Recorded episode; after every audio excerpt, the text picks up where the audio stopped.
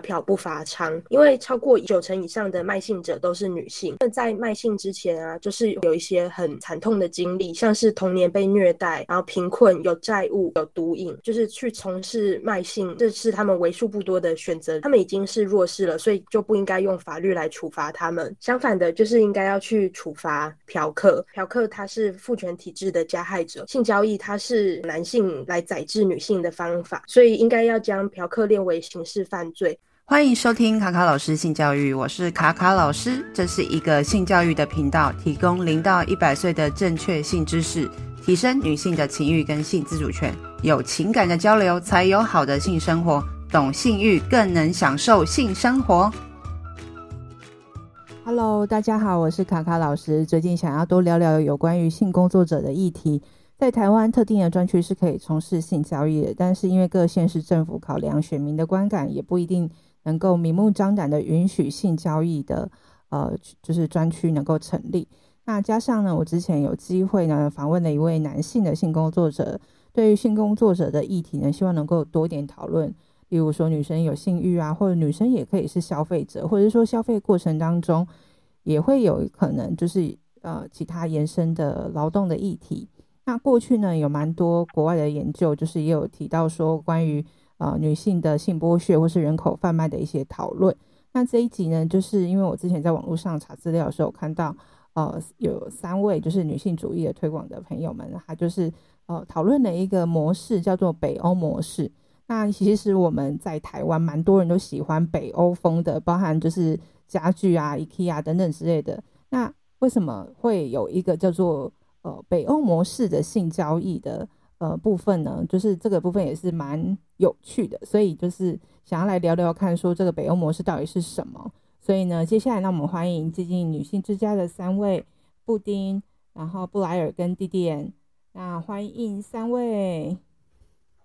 嗨，大家好。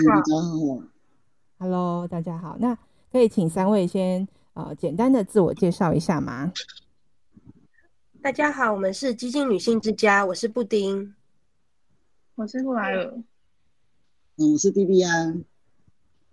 好，那可以请三位就是稍微呃介绍一下你们自己如何成为女性主义者的吗？嗯，我是在上大学的时候，因为在一些网络平台，像是 Dcard、PPT、PTT 上面看到一些男生的厌女言论，觉得很不舒服，又不知道如何反驳，所以就去读了很多女性主义的书。但是因为台湾主流的社群软体上面充都是充斥着一些自由派跟性权派的言论，就是会让我觉得绑手绑脚，觉得有点委屈，所以后来接触激进女性主义之后，就成为了激进女性主义者。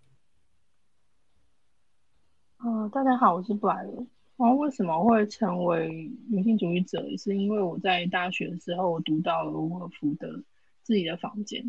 然后当下就觉得好像。解开了以前一直以来的一些觉得很疑惑或是觉得不舒服的地方，就原来都是因为性别的关系。那为什么之后呢会接触到激进女性主义？就是因为参加布丁举办的读书会，然后就读了更多有关于性别跟女性主义的书，然后认识到了激进女性主义，然后发觉，嗯，这个才是。就我想要走的正确的道路。嗨，大家好，我叫蒂蒂安。之所以会成为女性主义者，是因为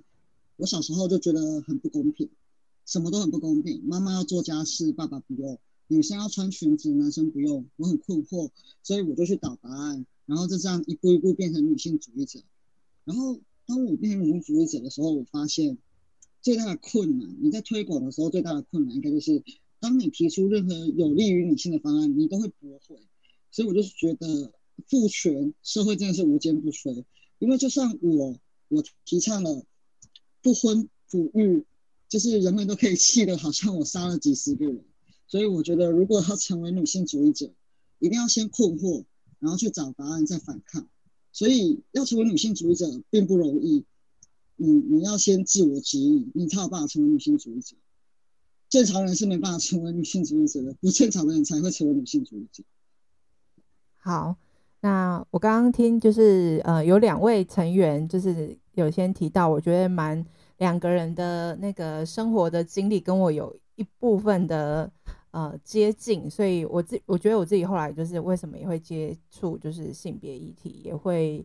跟这个部分有关系。一个就是我我自己也是念外文系的，然后在大学的时候有念过女性文学相关的呃就是选修课。然后就是自己的成长过程当中，因为我们家也是蛮重男轻女的，所以就是对于就是在性别上的敏感度就是比较高一点点。所以就是我自己也觉得我对于女性主义会比较有兴趣，也是因为可能有不公平的对待啦，或者说自己有机会可以接触到国外的呃不同对于女性主义的的诠释，然后你可以去思考说为什么男女之间呃有一些差异这样子。那你们就是可以分享一下你们自己，好像啊，布丁是读书会的发起人，他呃透过了阅读的方式去了解女性主义，或者是说呃我们在生活当中可能有一些呃就是不平等的事情，或者你觉得不对劲的事情。那你们在呃生活上如果想要跟你的朋友去推广就是女性主义，或者说你觉得这件事情不太 OK 的时候，你觉得你跟他们讲的时候，他们都能够理解或是能够接受吗？会不会在跟他们聊的过程当中是比较困难的？有谁可以愿意分享一下吗？就是我觉得我会就是因材施教，就是我会先看这个人的接受的程度，然后再看我能跟他讲多少程度。因为有的人是只要你一提出来有关性别的事情，他就会觉得说。现在是就是现在是女权过高吗？然后是我什么都不能做了吗？就是有的人会反抗的程度会很大，那你就不能直接跟他讲，你可能会用问题的方式去引导他说：“哎，那可是为什么？你可以想想看，说为什么今天会是这样？像举一个非常简单的例子，就是为什么到今天异性恋夫妻生下小孩还是自动是随父亲的信息性？”当然是可以随母亲性的，可是那个自动的自动下的差异就可以显示出，哎，为什么其实还是很固定啊？就是小孩小孩是在爸爸之下的，虽然生育者是妈妈。然后呢，如果说有些人可以接受比较深的，就是可以再慢慢跟他去探讨更多更多，其实很。很自微莫及或者很深，其实根本都没有想到说啊，原来是因为女生的关系。像我之前有读到一本书，就是讲说，像学校的号码，为什么一号开始是男生，然后女生是接在男生之后的，就是很多这种诸如此类，其实都没有发现到的事情啊，原来已经在生活当中各各个方面都在实践。嗯，我觉得。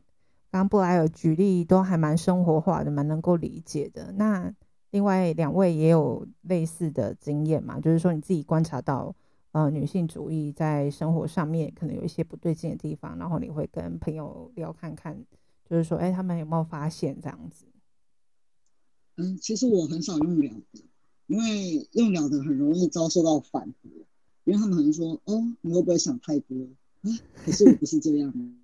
像刚刚那个布莱尔讲说，这个座号的问题，我也曾经跟朋友提过，因为我也是座号在那个男生男生后面的那一个，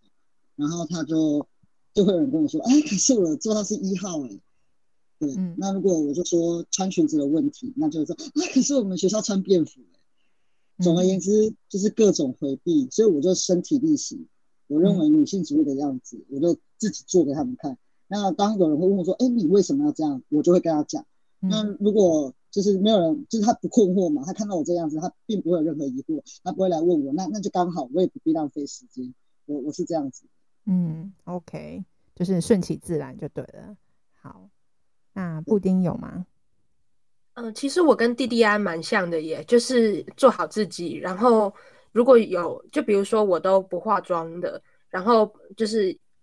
嗯，我以前会化妆，然后后来接触激进女性主义之后就不化了。然后就是有些朋友会问我为什么，然后我才会跟他们说哦，因为我觉得美容时尚产业啊，长期以来是被父权的审美把持着。就是有人问我，我才会讲，我自自自己是不会主动去说的。嗯，了解。好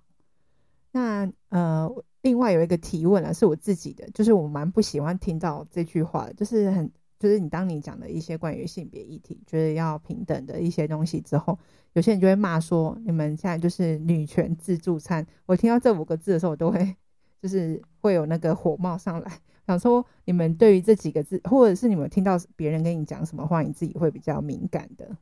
我我的话就是，我也蛮讨厌女权自助餐的。嗯，我本来很喜欢吃 buffet，女生自助餐怎么了吗？这男权自助餐、父权自助餐这么几千年下来都都没有人反抗。但是女生只要想做做，就是我刚刚讲有利于女生的，我们当然自己会做有利于自己的事情，但是就会被骂说呃父权自助餐啊等等之类的。嗯，所以我我的话，我还有另外就是，如果有有有男生跟我说。他是女生，这我也蛮不爽的，因为我认为性别是固定的，但性倾向可以流动，所以我我是觉得，如果有人在我面前就是就是反驳他自己原生性别，我是会蛮不高兴的，就是因为像我原本像我的长相就是属于比较阳刚类型的，我很常被叫先生，但是我会告诉他们我是小姐，因为性别就是就算因为我再怎么像先生，我也不会有睾丸癌啊。啊，因为就是你刚刚讲说那个，如果你听到什么会比较气愤，我是听到这个会比较气愤，这样。OK，就是把你的性别称呼搞错了。好，那布丁或者是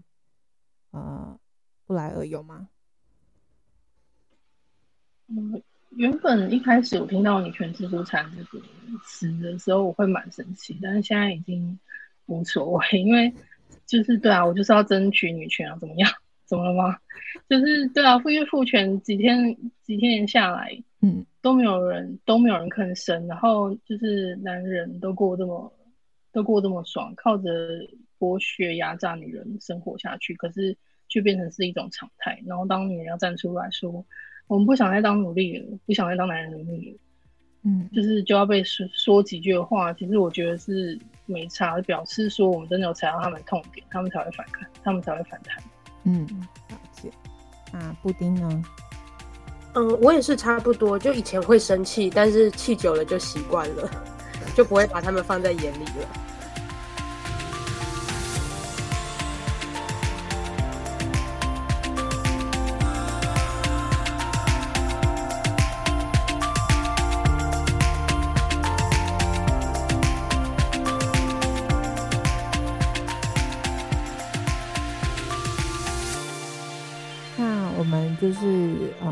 要讨论的主题啊，主要是要讲有关于在台湾的性工作者，就是他们也是会有同样的议题，就是说，哦、可能在台湾性交易是有法律可以依循的，但是必须在专区里面做。那他们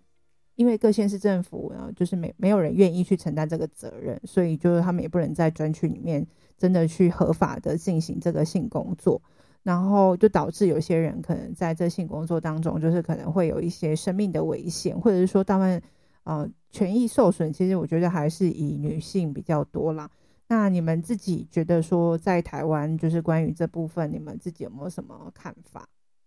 呃，其因为现在是仓剽皆罚的状况，就是卖性的跟买性的都会被处罚。然后，但我觉得被警察抓，这还不只是性工作者。卖性者他们面所面对到最大的困境，就是像是有一些呃性工作合法化的国家，德国跟荷兰，他们当初合法化的目的就有三个目标：是消除犯罪要素，让卖性变得安全，然后把卖性变成一个寻常的工作。但是就是这几十年下来，就是可以看从看这几个国家的状况，就是发现这三个目标是都没有达成的。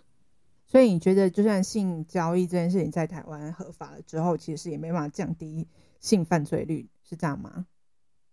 对，没错，而且还会变成人口贩运的温床。OK，就是反而会让这些人口贩运、性剥削啊等等这些部分可能会因此犯罪率提高。好，那其他两位有没有什么想要分享的？嗯，因为像就是我们昨天刚刚讨的听一个是 BBC 的访谈，就他就是访谈说一些几个曾经在荷兰卖性的女生，还有在当地工作警察的过程。然后呢，他就是有个女生，她就讲说，其实大家在合法化之前，她就在红灯区那边了。然后她发现合法化之后的情况变得更严峻，因为合法化之后刚好是荷兰开放其他欧洲难民过来，那变是说这些卖性者都变成是其他国家的难民。那因为他们他们是外国人的身份，然后又是。他又是很年轻的，所以其实就算合法化，他们他们一开始过来的原因也是因为人口贩卖，所以被骗过来的。然后或者是在当地真的很贫困，没有办法活下去，原本以为可以到外国找个创业或是其他工作机会，也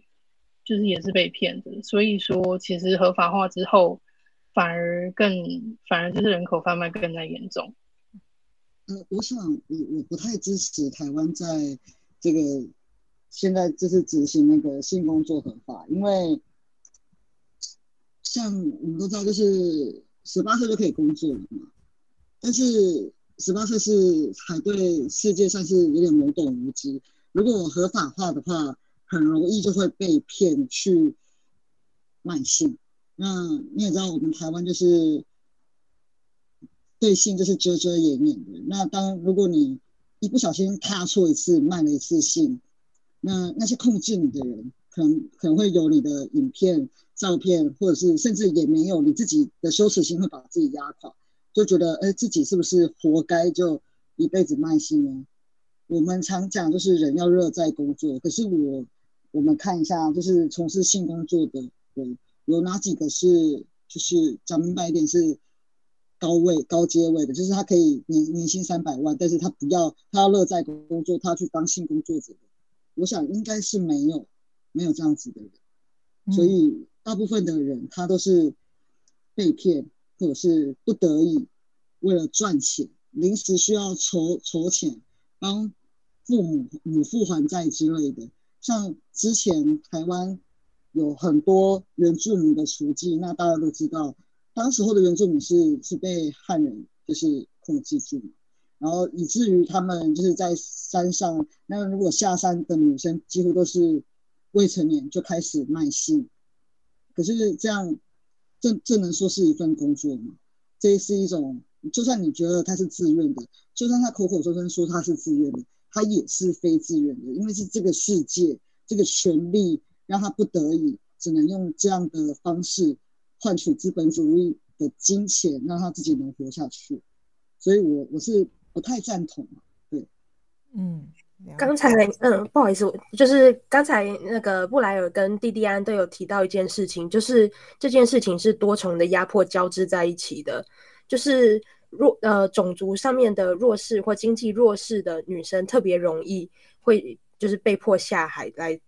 被这个性剥削这样子，像是在美国。基本上就是美国原住民或是黑人的妇女的在性工作在卖性的比例特别高，然后欧洲的话就是吉普赛人。那以前台湾也是有，就是养女跟原住民少女被卖进那个工厂馆里面。然后那你说，就是即使合法化了，那警察能够保护那些卖性的女生吗？没有，就是公娼寮因为有利可图，所以就会收一些私娼。那根据当时沈美珍律师他们的资料，就是一个工娼馆里面的私娼是工娼的五数数量有五倍之多。嗯，就是然后在德国啊，也是有类似的状况，就是警警察会抱怨说，哦，因为现在合法化了，所以他们没有权利去进行干预，所以在没有实质证据的时候，他们就没有办法进去妓院里面。那这样子，那些如果是一些国外的难民啊，被骗去的未成年少女，就更没有办法得到公权力的协助。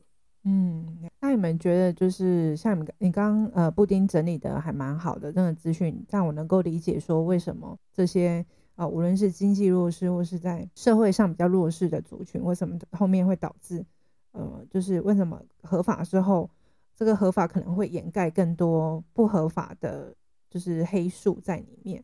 那想问一下，就是说你们自己对于北欧模式它的呃运作的方式，你们觉得它的意涵跟它的重点是什么？为什么有后来有一些国家开始在采用呢？好，那我来介绍一下北欧模式。呃，它的核心概念就是罚嫖不罚娼，因为超过九成以上的卖性者都是女性，然后他们在卖性之前啊，就是会有一些很惨痛的经历，像是童年被虐待，然后贫困、有债务或是有毒瘾，所以就是去从事卖性，这是他们为数不多的选择之一。他们已经是弱势了，所以就不应该用法律来处罚他们。相反的，就是应该要去处罚嫖客，因为。嫖客他是父权体制的加害者，卖性性交易它是一种男性来宰制女性的方法，所以应该要将嫖客列为刑事犯罪，让他们来吸收这样的社会成本。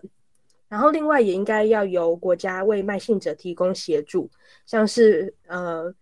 职业培训啊、托育，然后心理支持，然后戒毒、法律咨商之类的。那布丁很快就已经讲到说，如果要协协助这些弱势离开这个性交易的产业，那你们自己觉得说，在那个北欧模式里面，你刚刚说是罚嫖不罚娼嘛？那你们怎么看待就是这个性工作者跟这个消费者的市场，还有这些非法劳动的行为？嗯，我觉得这是没办法被变成一种工作的原因是，呃。如果说他他，因为他不是他虽然是卖性，但是买的人他不是要买性，他是要买你整个人的宰制血。我们可以看到很多有女朋友、有老婆的男性，依然还是喜欢嫖娼，为什么呢？因为他们跟女友就是进行性行为的时候是要尊重，然后就是可能就是不能做自己，诸如此类的，可能有些性癖他也不敢表露出来。但是如果他面对的是卖性者，他就觉得他花钱是大爷，他现在要怎么做就怎么做，他也不能拦得住他。所以在这样的情况下，不可能，这卖性是不可能是一个工作的。今天我们在上班，突然头痛了，跟上司说我头痛就可以走。那如果现在你是在进行性行为，你跟嫖客说不好意思，我现在头痛，你觉得？他会说：“哦，不好意思，好，我马上结束。”他会这样子讲吗？不可能，他一定是打你巴掌，跟你说：“我花钱是大爷，你给我好好拜见。”那这样子，你知道怎么去保障他的劳权呢？怎么保障都不可能。基本上，我们在工作的时候，我们的劳权都是靠我们自己去争取的。那我们会提出证据，比如说打卡怎么样什么的。但是性这个卖性者，他是他能提出什么证据吗？他难道他要录影吗？或是什么？所以我觉得这之所以卖性不能成为一个工作，是这样子，因为就算你你你觉得，嗯、你想要替他争取工作权、劳动权，那都听起来都像天方夜谭，有点可笑。因为你你自己是一个普通的劳工，你你你去弄劳基法跟公司对，你都已经就觉得。呃，公司会不会追杀我，或是怎么样？我应该要怎么样？我要如何提出证据？都已经有一堆问题了，那更何况是弱势中的弱势的慢性慢性者。像刚刚提到的红荷兰的红灯区啊，他们也是合法啦，可是私底下的暴力行为就很严重，从嗯被打升级到谋杀都有。然后，而且有个有个案例，就是有个女生她。从事这个的时候也才十九岁，然后刚生完一个儿子，但是就被就被刀刺死。然后在她怀孕的时候呢，还是有很多男人要排队的等着等着她卖心，就连她怀孕的时候，她都没有办法休息。所以我觉得很简单来说，这个就不是嗯，性工作就不是一个工作，它就是一个剥削男人剥削女人的行为。OK，那。呃，你们刚刚有提到说，你觉得性交易这件事主要是男生是消费者，然后女生是被消费的那一方吗？那你们觉得就是呃，也也有就是女生也是，因为女生也会有性欲望，也会有需求嘛。那你觉得如果女生是消费者的话，男生是提供性服务的人的话，你觉得也会有一样的状况吗？就是说，哎，女生会受到一些呃风险，就是她可能在这个交易的过程当中也会有。呃，被迫消费，或者说，哎，有一些不情不情愿的状态吗？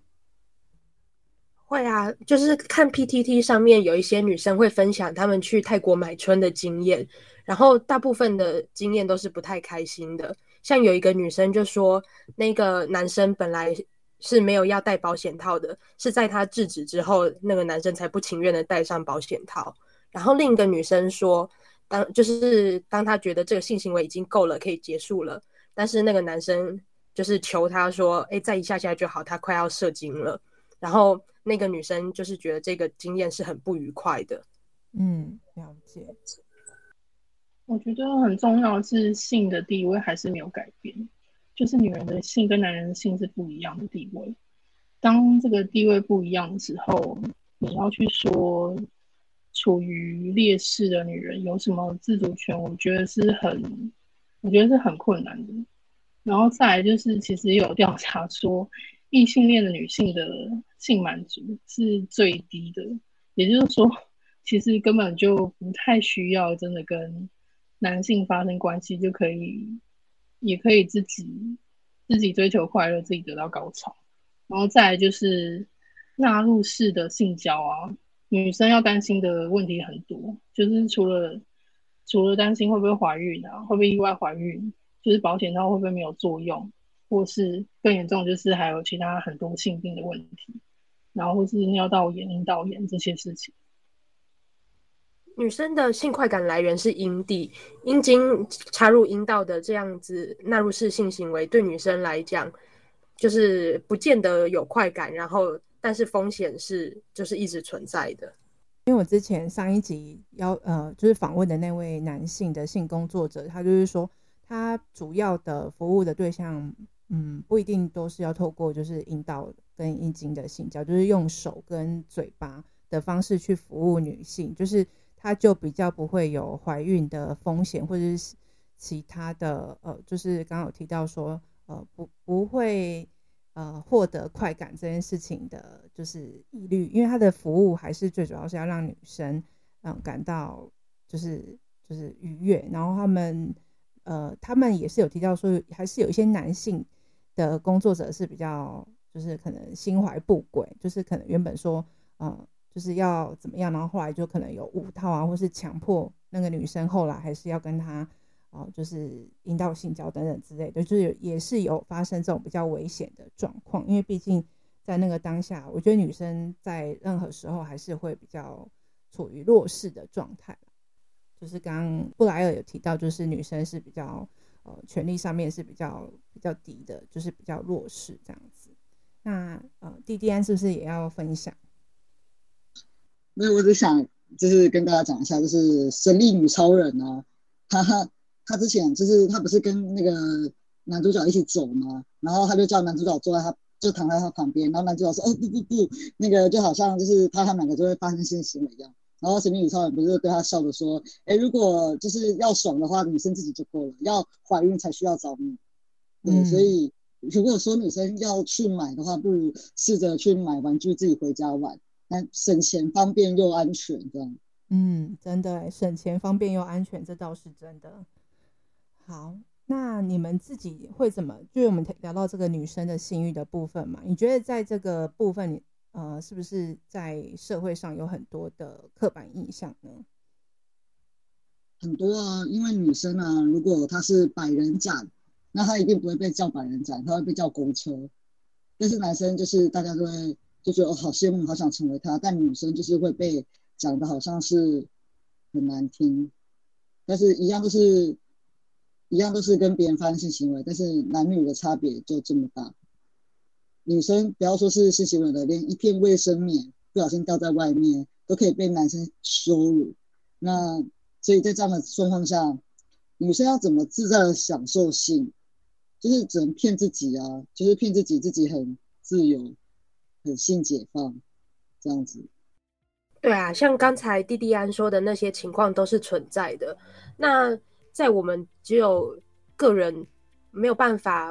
改变社会的力量的时候，那我们主张的就是分离主义，就是单身女性和单身女性之间的互助，排除男性，然后透过这样子的分离主义，我们才能稍微得到一点点的解放和自由。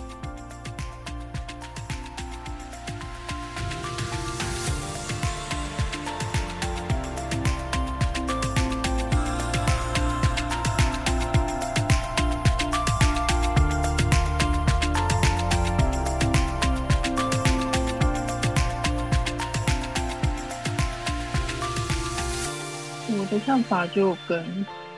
蔡干、嗯，弟弟安跟布丁是差不多，因为就像刚刚弟弟安讲说，女生的性跟男生的性还是不一样。因为前面有提到，就是地位是不同的，因为女生的女生的性只可以只可以对单数对一个对象，但是男生的性就是他是可以很多的，但而且也会受到赞扬的。像就不用像讲之前跨国的，就是跨国的恋情啊，他们像 PPT 上面不是有讲说哦，这是分分词，然后用词来羞辱，对，羞辱女生，说是外外国的月亮比较圆啊，外国的屌比较大啊之类这种这种话。可是如果当是台湾男生跟外国女生的话，就会变成是为国争光，而且这种情况是。就是普遍在亚洲的情况都是这样，就是都会觉得哇，如果是跟欧美的女性的话，那就是真的是为国争光。然后再来就是像这个那个俄罗斯跟乌克兰的战争啊，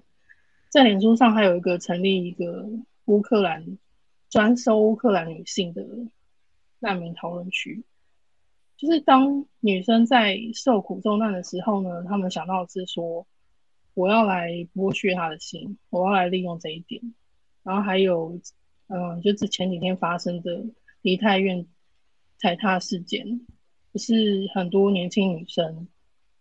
很很多年轻女生受伤死亡嘛？那也有男生在说什么，我要趁他们倒在地上的时候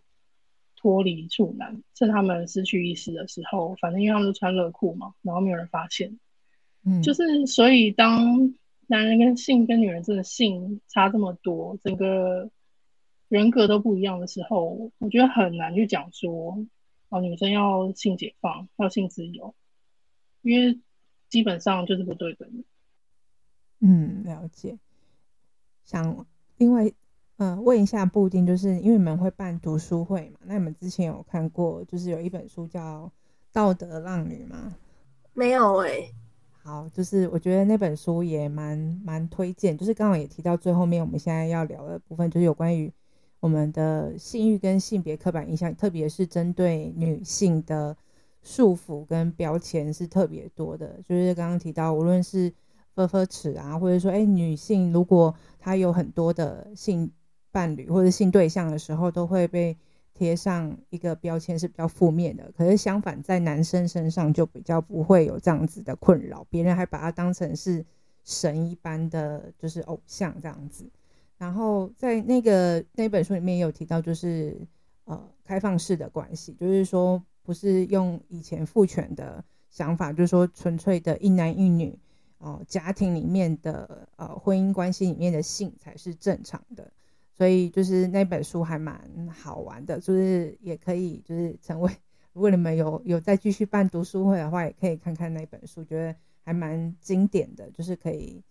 阅读看看。那你们自己呃，就是成为就是女性主义者之后，你们要不要就是分享觉得成为之后有没有什么好处？比如说呃，让自己更自由了、更自在的做自己，或者是说嗯、呃，更能够去。呃，同理，好、例如说，像我可以更同理我的呃妈妈为什么会这样，或者是说，呃，我能够去理解很多女性在社会上的一些困难之处。其实有时候你很难改变，但是你能够理解她的，呃，就是她的为什么会这样子的一个原因。就是你们自己成为女性主义者之后，你觉得你自己的呃感受或感想，或是你觉得那个好处是什么？嗯，我觉得接触激进女性之之后，就是让我觉得很解放，整个人就是像是重新活过来一样。因为以前很多自由派、性权派的理论，我觉得就是很像是在 gaslight 我，像是明明男生跟女生的薪水有薪水差距，但是就是自由派会告诉你说，你要做一个独立自主的女性，跟男生 AA 制。但是激进女性主义会告诉我说，那你就不需要跟男生约会啊，男生不并并不是你生活中真正需要的东西。所以我觉得激进女性主义让我找回了自己。嗯，我的话我是觉得就真的活得像个人吧，就是像个像个自然人一样，不会再去考虑别人怎么想，男生怎么想，社会要我怎么做，要我怎么样，就是真的活得，虽然我不想这样讲，但就是活得跟男人一样，就是男因为男人就是什么都不管，什么都不什么都不用想，只要想说哦，我想要怎么样，我想要怎么样，所以就是激进女性主义让我找回女本位的思想跟生活，然后活得像个真的人。我我的话，我很推荐，就是就是你觉得，如果你觉得自己有忧郁症的话，你真的可以尝试接触女性主义，激进女性主义。因为我小时候就是就被困住嘛，我想要做的一切都会被反驳。我不想洗碗，就是我妈会告诉我，你不洗碗，以后嫁去人家家里怎么办？我在想，为什么我要嫁去人家家，而又为什么我嫁去人家家里要洗碗呢？难道？别人不会洗吗？难道只有我要洗吗？难道我不是只洗自己的碗就可以吗？为什么我我要负担这么多？为什么妈妈要负担这么多？为什么在我们家爸爸永远不用洗碗、不用拖地、不用晒衣服？这些都是我要帮妈妈一起做。我妈妈会说叫我一起帮她，可是我长大我也了解那不是帮。我坐在家里面理所当然那是我的工作，只是为什么爸爸都可以不用做呢？然后因为这样的关系，就是因为我会不断的自我攻击，我想要。就是我会去帮妈妈的忙，但是每帮一次就是一种内耗，就就是一直在问自己，现在到底在干嘛？为什么我要变成现在这样子？久而久之就忧郁起来了，那忧郁就忧郁就变成新的一个结，就完全没办法打开。你就一直不知道为什么自己总是情绪很不稳，然后就是难过的时候很难过，然后就是有时候也开心不起来。可是当你成为激进女性主义者之后，你就会觉得哦。一切开阔起来了，因为你就会去了解这个社会是如何伤害你的。他用一些优美的手法来伤害你，让你就是觉得是自己的错。但你一旦看破他的手脚，你整个人就开阔起来了。当然，就是也不一定就是马上会好。如果你还是很严重的话，还是可以去看医生。但是我是说，这样对我而言，我觉得我开阔很多。就是以前我就会想说。我时不时就是想说啊，不然不然就跳楼好了，但现在就不会这样想了。我就觉得凭什么我要在这个世界上，我要尽自己的一份力，就是我不能这么轻易的被打败，就这样。嗯，了解。那我可以问问看，就是你们觉得女性主义跟你们刚刚提到的激进女性主义有差别吗？或者说，你们可以讲一下激进女性主义的呃，就是它的核心概念是什么吗？呃。激进女性主义的英文是 radical feminism，然后 radical 它的字根是 root，就是根本的意思，所以就是代表是一种新的视角，是要从根本去检视父权，然后去想办法再建立一个有别于父权的制度。所以激进女性主义者大多是会采取分离主义，像是在一九六零七零年代的美国跟英国。就是女生们，她们会建立自己的企业、出版社、书店、庇护所、诊所之类的。然后女生和女生聚集在一起。然后激进女性主义的核心概念就是个人及政治，就是女生聚在一起啊，然后透过彼此诉说自己呃遭受到的压迫，然后了解到说哦，这不是我个人的痛苦，这是一个集体性的压迫。然后。透过女生和女生之间的互助来找寻一个新的可能，这样子。嗯，了解。我觉得你讲的很好啊。我觉得可以很简单一句话讲是，就是因为女性主义还要考虑到男人怎么想，我们要五五分，我们要平等，不可以超过男人。如果男人不舒服，我们要先关怀他。我们要先关怀他们都好了之后，好了，我们再来照顾女生。但是那个时候已经没有精力或没有时间。但是激进女性主义是告诉你说，你可以关怀你自己，你可以关怀你的女性同胞就好，你可以从你开始做起，而不是先去关怀男人。我觉得激进女性还有两个特点，就是反色情跟反代孕。色情就是像 AV 女优那样，就是嗯，我们要反对他们去做这些，因为就像。我们不支持女性卖性一样，因为它对整体的女性的是一种压迫，是一种是一种往内的攻击。但是，我也必须说有，因为这个资本父权主义社会，它需要钱，钱就是会让你无无路可走，你就是会必须可能要从事这个慢性的行为，你你才有办法在这个世界上生存下去。所以，所以这是我们要一起努力的。那代孕的话，我个人是非常非常反对。如果你你的天生的身体是不不能够让你拥有孕育下一代的，那麻烦你就放弃。嗯。你不要去利用别人的身体来生下你自己的小孩，因为生小孩是非常非常危险的事情。即便是现在科学如此发达，生小孩都有可能会死。嗯。然后你你要这样子去要求别人，就是。因为你自己基因如果不好就，就就马上放弃了吧，不要这么就是真，就是一一定要有下一代，这是一种，这是一种，就是自己一种幻想的完完美家庭吗？其实不需要，自己一个人也可以很好，就两个人也可以很好。那如果有小孩，你你你有小孩，那你想要有小孩，那你也刚好可以有小孩，我也不反对。但我本人是不婚不育的那个。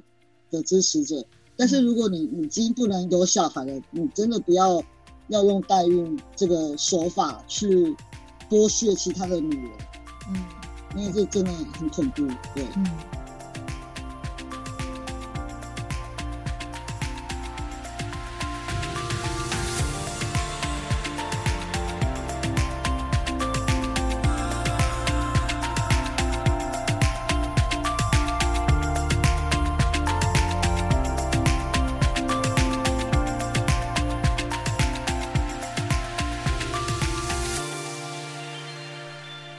就我自己的理解，就觉得说，女生的身体不应该被绑架，或是被要求，或是被视为一个生产的工具。就是即使你真的没有那么想要当妈妈，然后也是迫于一些环境的压力或者什么等等之类的，然后你逼迫你自己违反自己的意愿去就是怀孕生小孩，我觉得这个也是我觉得蛮不人道的，大概是这个意思吧。对，就是希望每个女人都能够自由，嗯，都可以自己做选择，不会因为任何的因素而去呃违反自己的意愿跟想法。好，那你最后有没有什么想要跟想要成为女性主义者或激进女性主义者的呃，就是号召的话，就是想跟他们讲的？我觉得就是你要相信你的直觉，你的疑惑。你认为不公平的事情，你认为觉得不对劲的事情，你要勇敢面对。你只要勇敢面对，你就会发现其中的不对劲，你就会成为女性主义者。女性主义者不是挂上挂在嘴上讲的，因为如果你只是觉得这只是拿来贴自己的标签，让自己感觉好像自己是一个很厉害的人，我觉得没有必要。当女性主义者，我觉得蛮辛苦的，因为你你要去面对很多。来自这个社会原本洗脑你的，他们已经把你塑塑造成一定的形象。你成为主女性主义者，就像他们帮你身上灌了水泥，你成为女性主义者是要打破你身上的水泥，让水泥裂开，露出你真正的样子。这是很辛苦的。很很多人很跟我说，他是女性主义者，激进女性主义者，但他做的行为就会让我觉得有点傻眼。嗯，就不是啊，我是激进女女性主义者，但是我支持代孕，呃，这是什么意思呢？就是，就是，激进女这种不并不是挂在嘴上讲的，而是你身体力行，我是这样觉得。嗯、像刚才蒂蒂安说的，就是成为女性主义者或是激进女性主义者，这是一件很辛苦的事情。就是你要摆脱这些这个社会过去教你的事情。就以我以前不化妆来讲好了，就是。在我那时候开始犹豫着，我是不是要把化妆品丢掉的时候，我也是会觉得说，可是我只是打扮而已，我一个人的行为会影响父权社会什么吗？就我还是会很犹豫的，会很就是会觉得说，那这样子过去的我是不是都被否定了？但是就是你一旦跨过去那个坎之后，就是会觉得自由自在、解放，所以就还是欢迎各位年轻的女孩，如果你。对这个父权社会觉得质疑、觉得不安、觉得困惑的，那希望你相信自己的直觉，然后有空来我们 IG 看看，就是我们会分享一些读书啊，或是一些新闻、一些知识，那可以跟我们多交流。那希望大家都可以活得自由自在。嗯，好，那布莱尔呢？有没有想要跟大家讲话？嗯，我觉得就是，我觉得我不要画大饼给大家说，哦，这好像是一个很好的事情，很简单的事情，就就是这当然不是，因为你要，